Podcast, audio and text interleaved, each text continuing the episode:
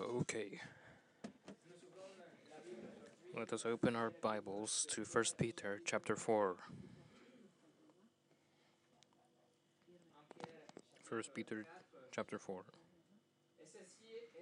This is the 40th study on this epistle, the 40th study uh, on the uh, first epistle of Peter, which means that for almost four, t- uh, not four, sorry, for almost 40 hours we have sat under the instructions of the Apostle Peter, who walked closely with the Lord Jesus and guided by the Holy Spirit penned this letter, which God preserved so that 2,000 years later we would be instructed by it.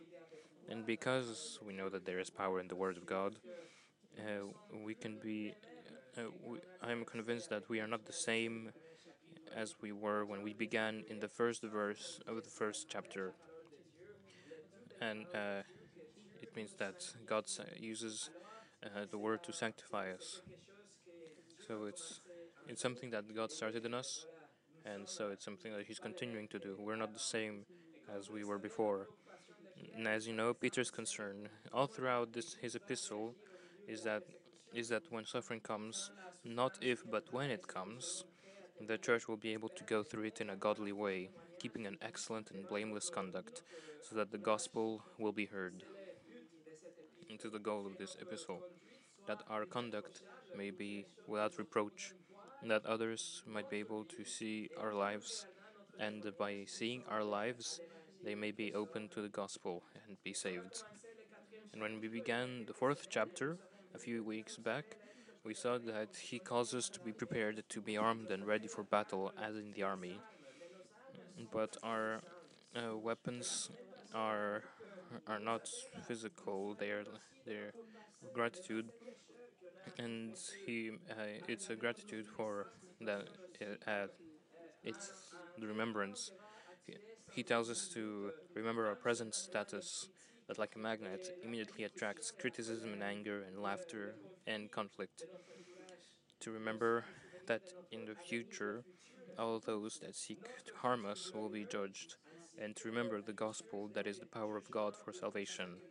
And as it saved us, it can save them, and so we live excellent lives, so our critics will be open to receive it. And so, because of the gospel, we have hope that those who criticize us today will be able to see the gospel through our lives. They will hear the gospel and they will be saved. They will be here saved. That those who criticize us will be open to the gospel thanks to our testimony. But today we'll be looking at the new passage that is really a summary of everything that Peter has said regarding Christian living.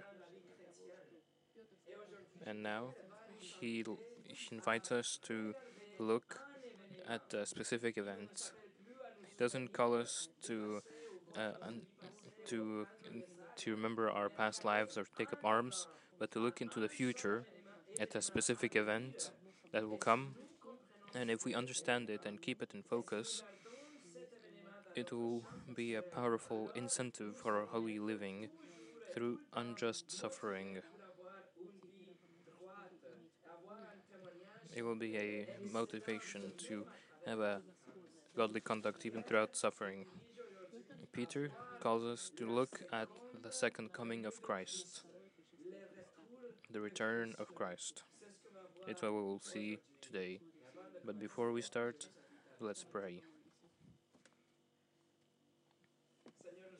Dear Father, we have our Bibles opened to receive your what you have inspired through your Holy Spirit and what uh, Peter has wrote through Spirit.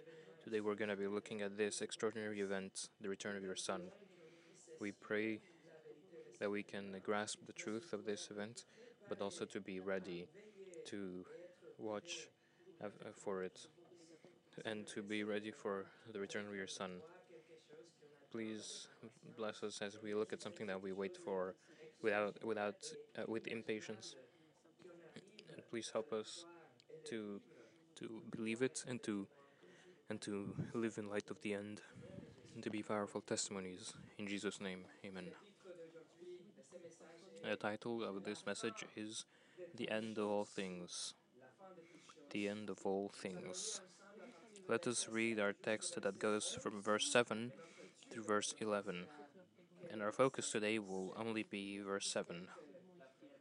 Only, well, the first part uh, of verse 7, rather. So, 1 Peter chapter 4, verses 7 through 11. The end of all things is at hand. Therefore, be of sound thinking and sober spirit for the purpose of prayer. Above all, keep fervent in your love for one another, because love covers a multitude of sins. Be hospitable to one another without grumbling.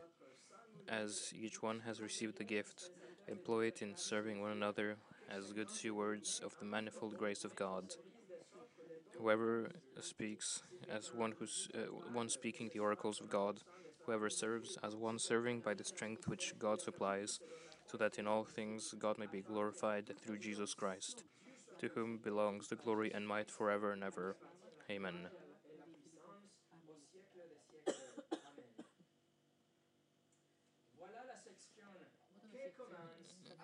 Here is here is uh, verse 7 that starts with the end of all things is at hand.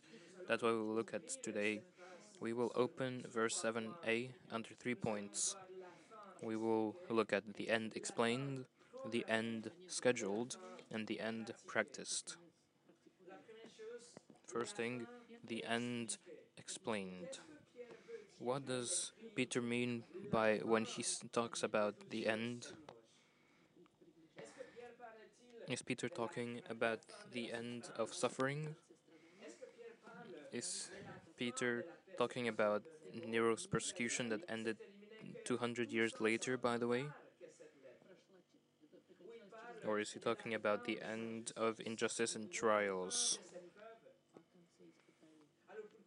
To understand, uh, to understand, first we have to know what uh, what we find behind the word "end" in Greek, meaning telos, which is end in Greek, which means the consummation of something.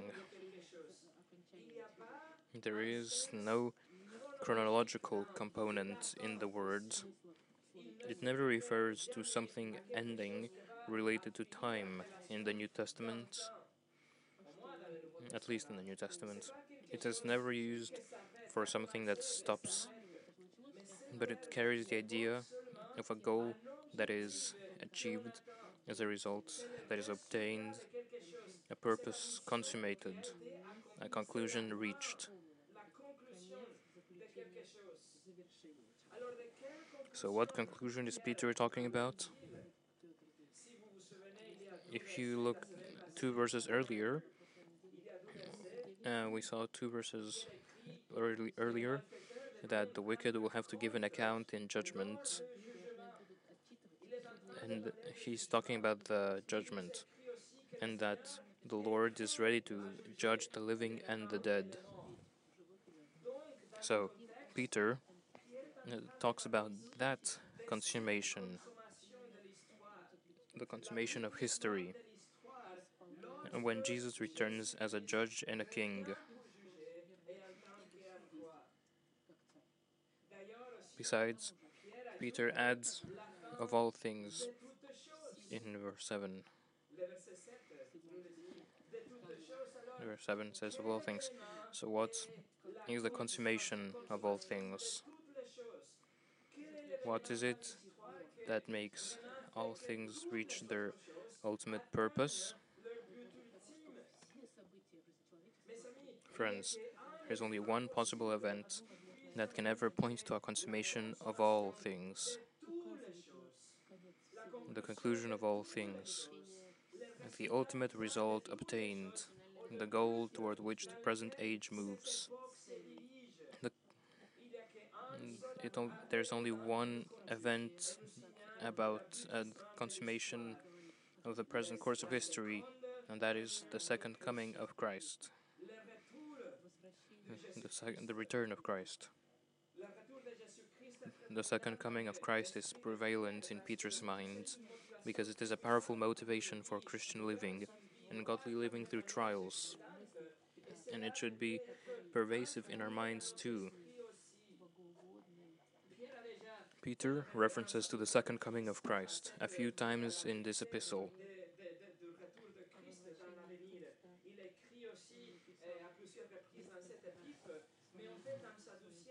In his second epi- epistle, he even uh, he goes further into the future and writes about the destruction of the universe as we know it, to give way to the totally new creation of Revelation 21 as part of the concluding event of the second coming. It is the conclusion of the second coming of Christ. Look at 2 Peter chapter 3 verse 10. 2 Peter chapter 3 verse 10. Here Peter writes about the conclu- that final conclusion. 2 Peter chapter 3 verse 10. But the day of the Lord will come like a thief, in which the heavens will pass away with a roar, and the elements will be destroyed with intense heat, and the earth and its works will be found out. Paul writes about the return of Christ as a the, his return as a judge and a warrior and a king. Look at Second Thessalonians uh, chapter 1 verses 7 through 10. Paul says, "To give rest to you who are afflicted and to us as well as the revelation of the Lord Jesus from heaven with his mighty angels in a flaming fire, executing vengeance on those who do not know God and to those who do not obey the gospel of our Lord Jesus. These will pay the penalty of eternal destruction." away from the presence of the Lord and from the glory of his might. When he comes to be glorified in his uh, saints on that day, and to be marveled at among all who have believed, for a witness to you was believed.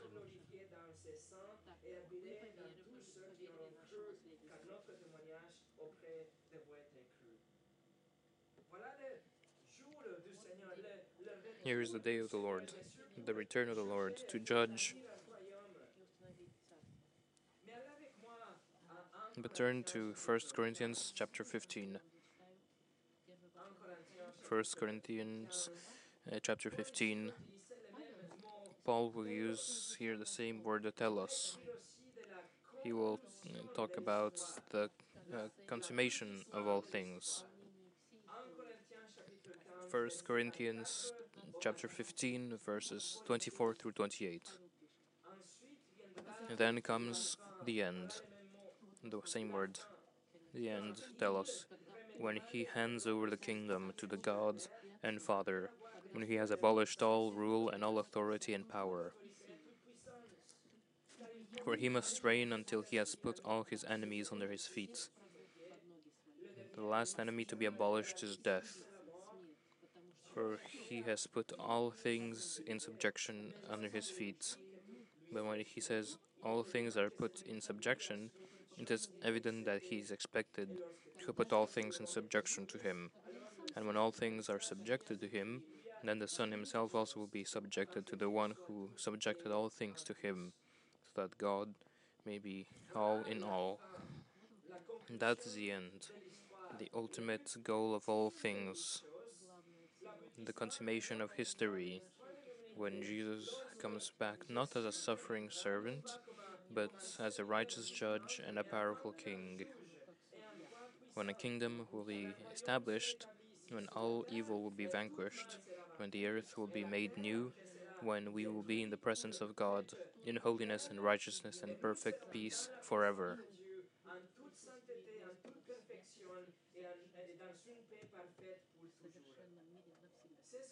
That's what Peter is writing here. That's what Peter wants to say when he talks about the end.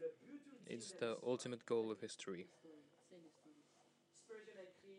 Spurgeon wrote, We anticipate the happy day when every knee will bow before Christ, when the gods of the heathen uh, shall be cast to destruction, when empty religion will be exploded, when kings shall worship before the Prince of Peace, and all nations shall call the Redeemer blessed.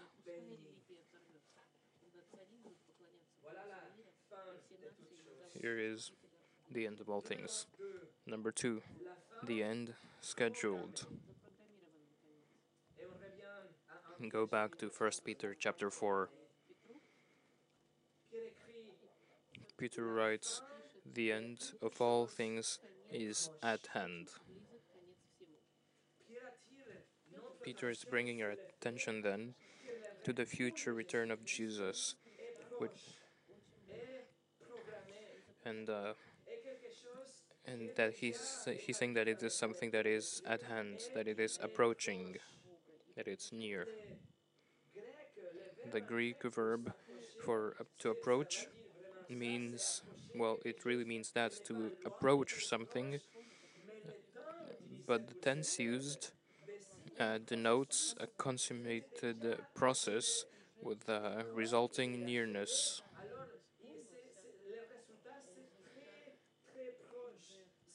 It's something that is like like about to happen. So even the verb means that the distance uh, of the second coming of Christ is really close. The proximity is not far. This verse tells us about the Im- imminency of his return. He is at our doors. The return of Christ is not a joke. It can be today or tomorrow. He it is close. It can be at any moment. The return of Christ can be at any moment. That means so it means uh, that we are not looking for signs. We're not we're looking at the news or at at magazines or looking for signs to determine that the end is closer than before. Now it is evident that he is closer than before. We can know that he is close, that it is scheduled, but we cannot know when. It can be this evening, it can be today, it can even be before I finish this message, it can be tomorrow when you're brushing your teeth or taking your breakfast or while you walk the dog. We don't know when, but we know that it is coming and is coming at any moment. It is imminent, he writes. Jesus spoke of that imminency in Matthew 24. Look at Matthew 24, verses 42 through 44. Stay awake, for you do not know which day the Lord is coming. But be sure of this that if the head of the house had known at what time of the night the thief was coming, he would have stayed awake and would not have allowed his house to be broken into. For this reason, you also must be ready, for the Son of Man is coming at an hour when you do not think he will. It is imminent. And for 2,000 years, the Church has been living in the expectancy of the sudden and abrupt return of the Lord. Paul warned the Thessalonians that the moment will come without warning, without notice. First, Thessalonians uh, chapter 5 verses 2, 2 through 3. For you yourselves know well that the day of the Lord will come just like a thief in the night. While they are saying peace and safety, then destruction will come upon them suddenly like labor pains upon a woman who is pregnant, and they will never escape. Paul writes that it is coming like a thief in the night. That it's it, that's exactly what Peter writes in the second epistle, chapter three, that we wrote previously. It's coming like a thief, and that's what the Lord revealed to John. His coming is unforeseen, swift, unannounced, unexpected. Jesus himself says in Revelation, verse uh, chapter 16, verse 15, "Behold, I'm coming like a thief." Jesus said it. Listen how the book of Revelation opens. Uh, look at Revelation chapter 1, verse 3. Blessed is he who reads and those who hear the words of the prophecy and keep the things which are written in it, for the time is near. And And the book ends with Jesus saying in Revelation chapter 22, verse 20, Yes, I am coming quickly. So that's what Peter underlines when he writes at hand. The imminency of the second coming of Jesus, and in the context of his epistle, it is uh, this living with expectancy that moves the church to live in hope but also in holiness, to endure through trials and persecution, to, to stay away from sin, um, and to live in in uh, not only through, yeah not only through difficulty but also in holiness. And we know that it could be today that the Lord returns, and this expectancy demands high accountability from uh, from our side, on our end. The end of all things is scheduled. But God has chosen to withhold the time from us. Probably because if we knew that Jesus was coming back in 23 years, we would lose motivation for holy living today. We would become lazy in evangelism. We would not see an urgency to be witnesses with our lives. And we would not see the urgency to warn others. And the opposite is also true. If we knew that Jesus was coming back in two weeks, we would leave our jobs and spend our days and nights pleading with the other with others to come to Christ. There would be panic and the world would become a chaos. So God in his wisdom chose to simply not share with us his schedule. After the resurrection, the disciples asked Jesus about the time.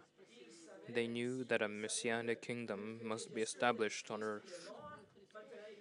And they knew that, yeah, he died, he was raised back to life, and that there was a kingdom that was coming, as promised to David.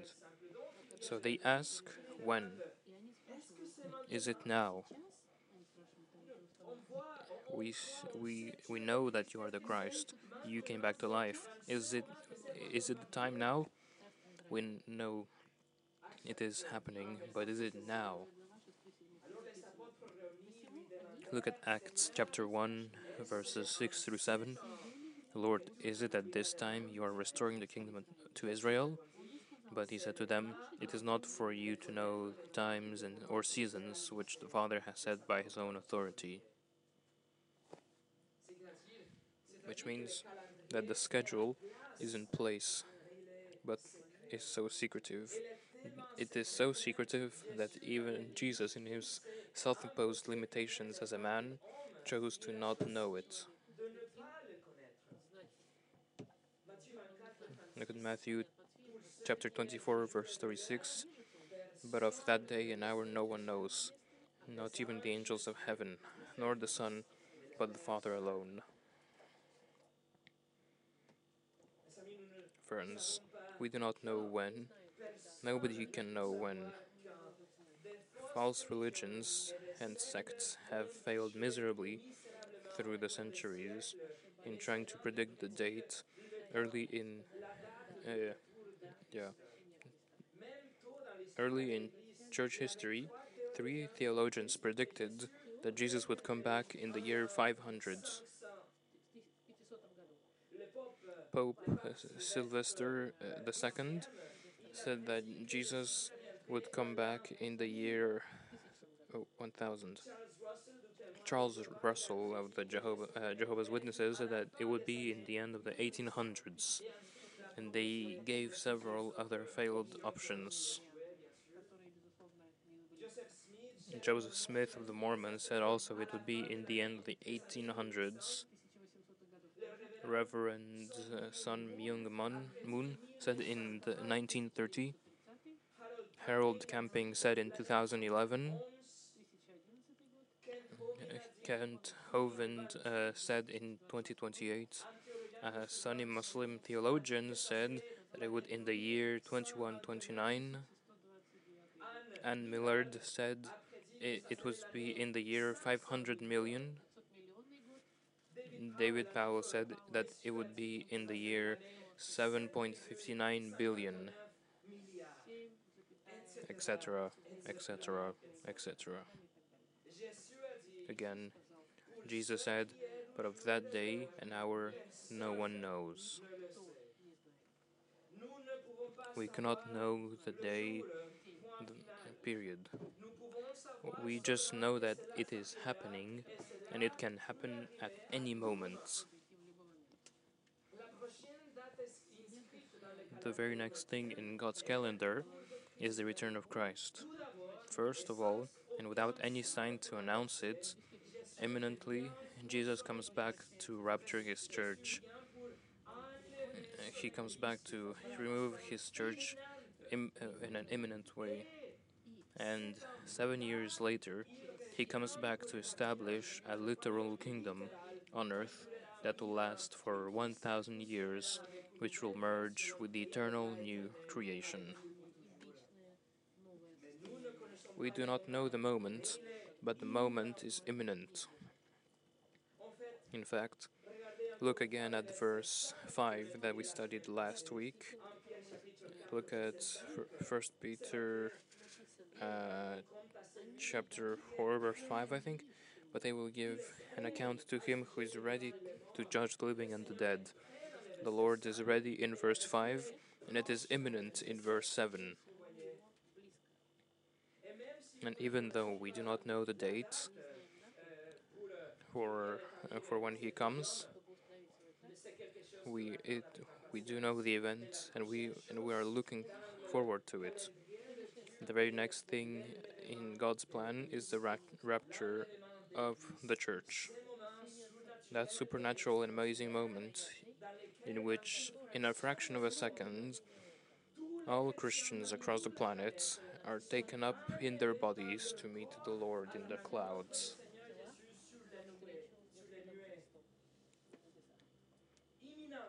It is imminent. There is there is no warning. Go to 1 Thessalonians chapter 4. 1 Thessalonians chapter 4, verses 15 through 17. 1 Thessalonians chapter 4, verses 15 through 17.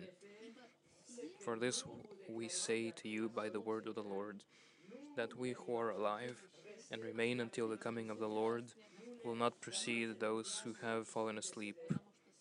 For the Lord himself will descend from heaven with a shout, with the voice of the archangel, and with the trumpet of God. And the dead in Christ will rise first. Then we who are alive and remain will be caught up together with them in the clouds to meet the Lord in the air. And so we shall always be with the Lord.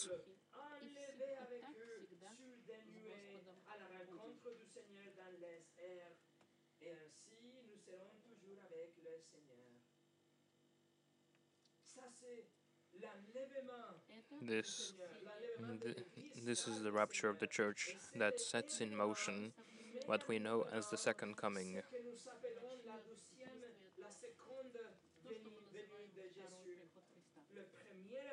The first event of this event that we call the second coming of Christ is the rapturing of the church. The church is raptured, followed by the seven years of tribulation as described in Revelation, that will end with the, with the Christ returning to establish his millennial kingdom.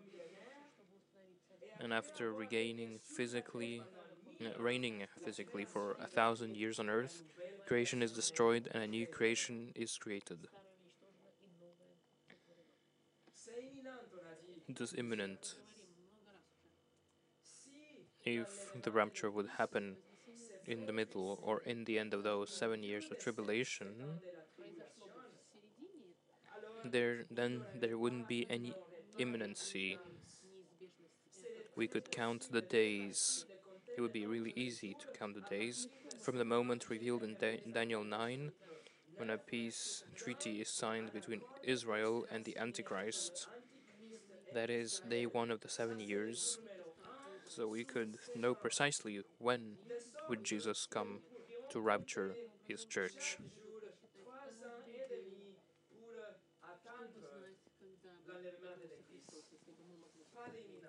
No imminency. That historical peace treaty will be all over the internet. It will be bigger than any event the news has ever covered. The world will be bombarded with notifications about it. It won't be missed, and so, from that day, simply count 3.5 years to the rapture. No imminency. It doesn't work. We could identify the events and start counting and pinpoint that exactly 1260 days later that the rapture would happen, and if it doesn't, that means that it must have happened at the end of the tribulation, and we check off another 3.5 years. And again, no imminency.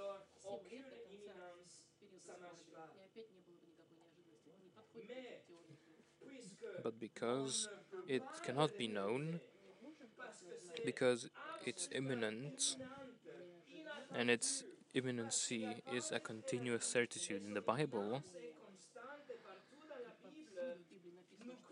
we believe in a pre tribulation rapture. And we live in an expectancy because it will happen unannounced.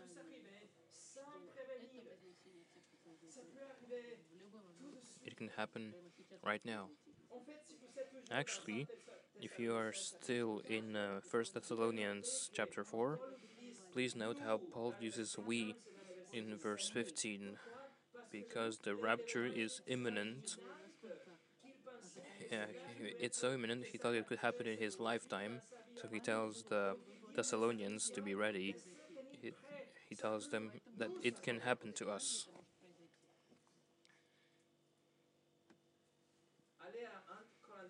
Turn to 1 Corinthians chapter 15. 1 Corinthians chapter 15, verses 51 through 53. First Corinthians 15, uh, verses 51 through 53. Behold, I tell you a mystery. We will not all sleep, but we will all be changed. In a moment, in the twinkling of an eye, at the last trumpet, for the trumpet will sound, and the dead will be raised incorruptible, and will be changed. For this corruptible must put on the incorruptible, and this mortal must put on immortality.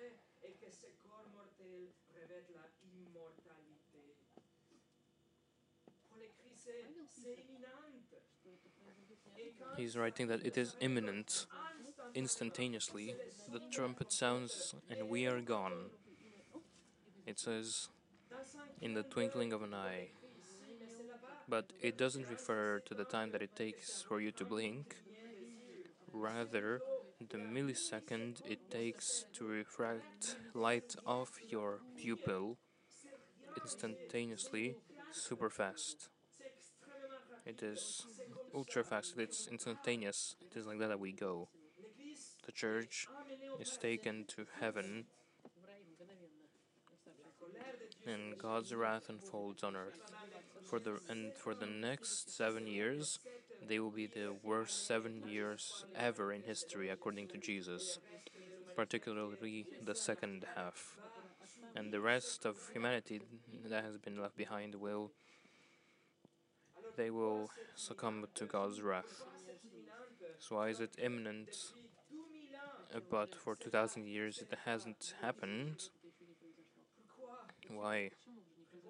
The answer is because God is good, because God is patient, because God is long suffering, because He's giving you time to repent of your sins and place your trust in Jesus for your eternity.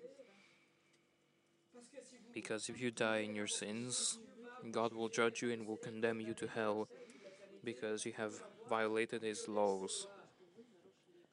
Because unbelievers lie and steal and covet and blaspheme regularly, and in doing so, they are storing up wrath that will be poured on them in judgment. either in the years of the tribulation or in the uh, final judgment. God is patient because if the rapturing of the church takes place now, you will be abandoned, and you will, you will, um, you have to go through the wrath of God. He, so God, uh, because God is rich in mercy, He's giving unbelievers another day, another hour, another minute to repent, to turn from their sins, and to believe in Jesus as the only one that can pay for their crimes with His perfect life. You can be uh, forgiven even uh, Jesus exchanges his spotless robe for your filthy rags, and your sins for his perfection and he took upon himself the wrath that was supposed to fall on you.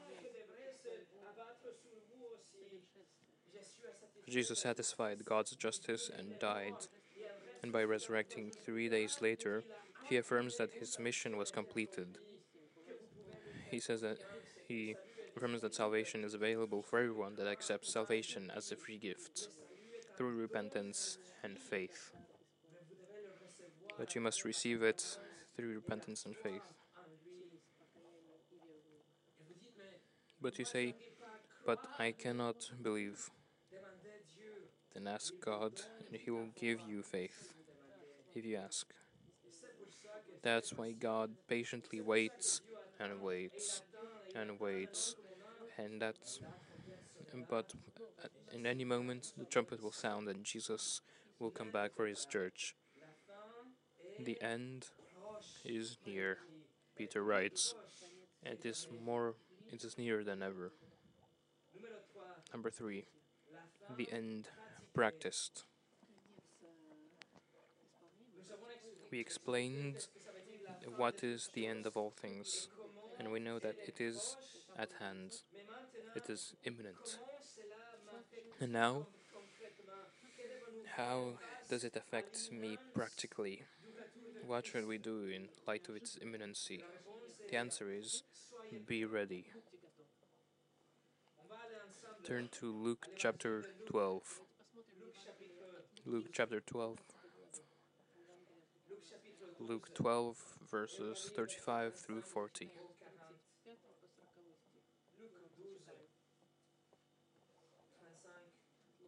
Luke 12, 35 through 40. Jesus is speaking. He says, Gird up your loins and keep your lamps lit, and be like men who are waiting for their master when he returns from the wedding feast, so that they may immediately open the door to him when he comes and knocks. Blessed are those slaves whom the master will find awake when he comes. Truly I say to you that he will gird himself to serve and have them recline at the table and will come up and wait on them whether he comes in the second watch or even in the third, and finds them so. Blessed are those slaves. But be sure of this, that if the head of the house had known at what hour the thief was coming, he would not have allowed his house to be broken into. You too, be ready, for the Son of Man is coming at an hour that you do not expect. Friends, be ready.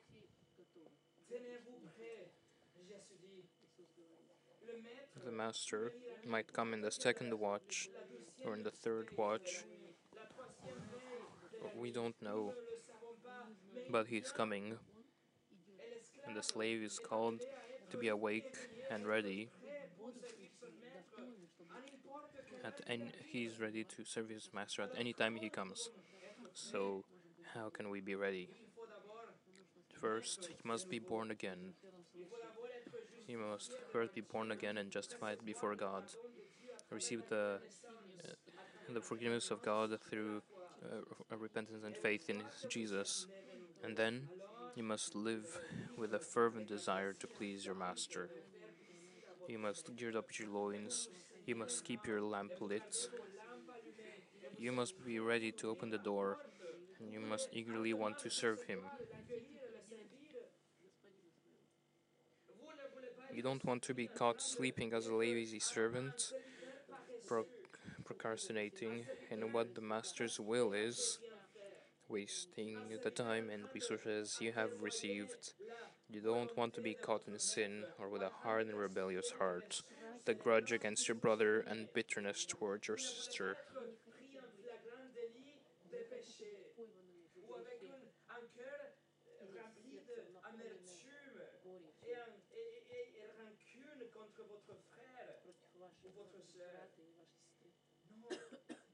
No. You must live every day and every moment with the expectancy of Jesus' return. You must be ready to serve Him, to pursue holiness. You want to be uh, found doing what must be done.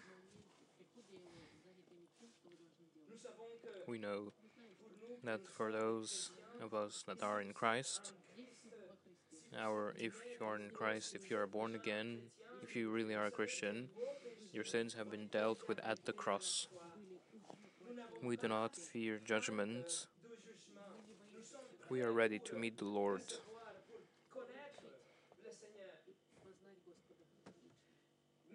But how unfortunate it would be to be found petting a sin that we just won't let go.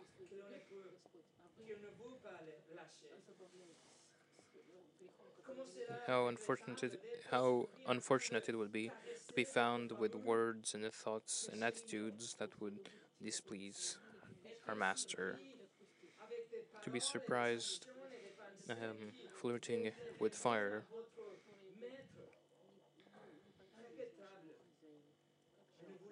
We want to be ready, as ready as those servants that no matter at what time the master returned, they were ready for him. And oh, the thought mes amis, la pensée, imaginez-vous le imagine the master comes in and serves the slaves. That's why they are blessed. Blessed are those servants because they do the will of their master, who comes in the end to serve them. The- listen to Romans 13. Romans 13, verse 12a. The night is almost gone, and the day is at hand. The night is almost gone, and the day is at hand. Paul says, The night is ending, it is almost gone. The night is almost over, the day is imminent. The sun will rise at any moment. The day is coming.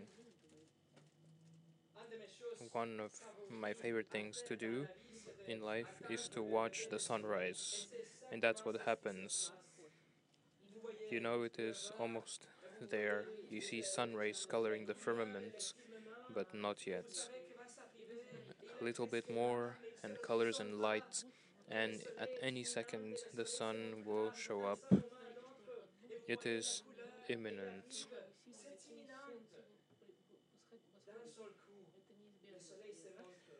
And the sun suddenly shows up.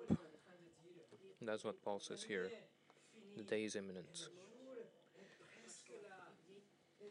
It is almost here, and in consequence, because we know that the day is approaching, you look at how he continues, verse 12.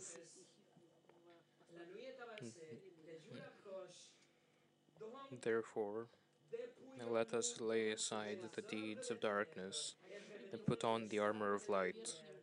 Let us walk properly as in the day, not in carousing and drunkenness, not in sexual promiscuity and sensuality, not in strife and jealousy, but put on the Lord Jesus Christ and make no provision for the flesh in regard to its lusts. You see, the motivation for not falling into temptation and sin, for putting away everything that relates to darkness, for walking as in the day, putting on the Lord Jesus, making no provision for the flesh. The motivation for all that is that the day is almost here. It will be here in, at any second.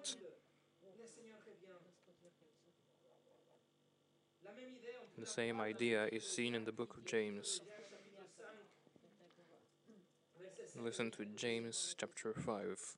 James chapter 5, verses 7 through 8. Be patient, brothers, until the coming of the Lord. Behold, the farmer waits for the precious fruit of the soil, being patient about it, until it receives the early and late rains. You too be patient, strengthen your hearts, for the coming of the Lord is at hand.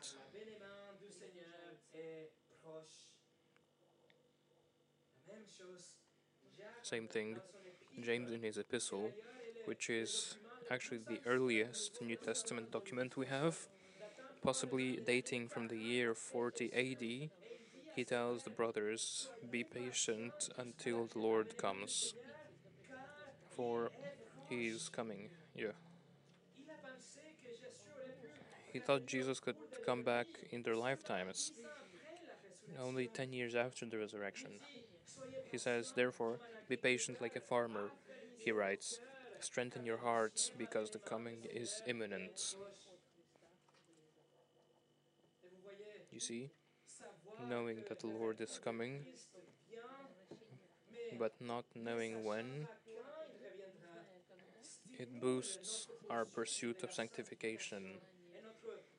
And, tha- and that's the practical aspect of knowing that the end of all things is at hand.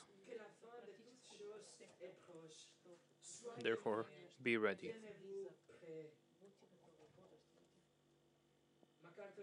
John MacArthur said,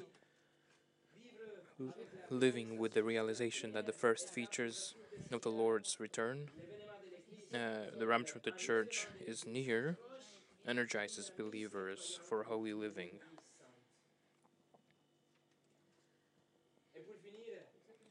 And to finish, for the remaining of for the remainder of the epistle, Peter will give instructions to the church so that this sphere of social interaction, our conduct will remain excellent, so much that it will be seen from the outside. It is imminent that we see the that we will see the Lord. There, and so this this like knowledge must strengthen our witness and our love for one another. Our friends, the end of all things is at hand. Not only is it imminent, not only is it near, but it is closer than it has ever been. And that is a powerful incentive for holy living within the church. That will, and it is something that will overflow and touch those around us.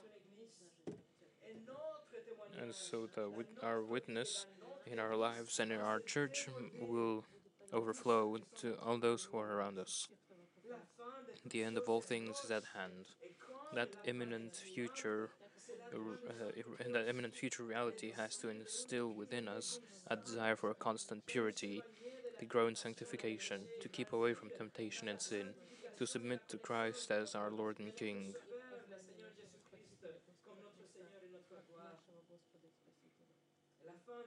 The end of all things is at hand. We must be warning others. We must be pleading with them to repent and trust in Jesus today because there might be no tomorrow for them. The end is coming. And it and it might be that there will yeah, there might be no tomorrow for them. The end is coming. The end is closer than ever. Let's pray.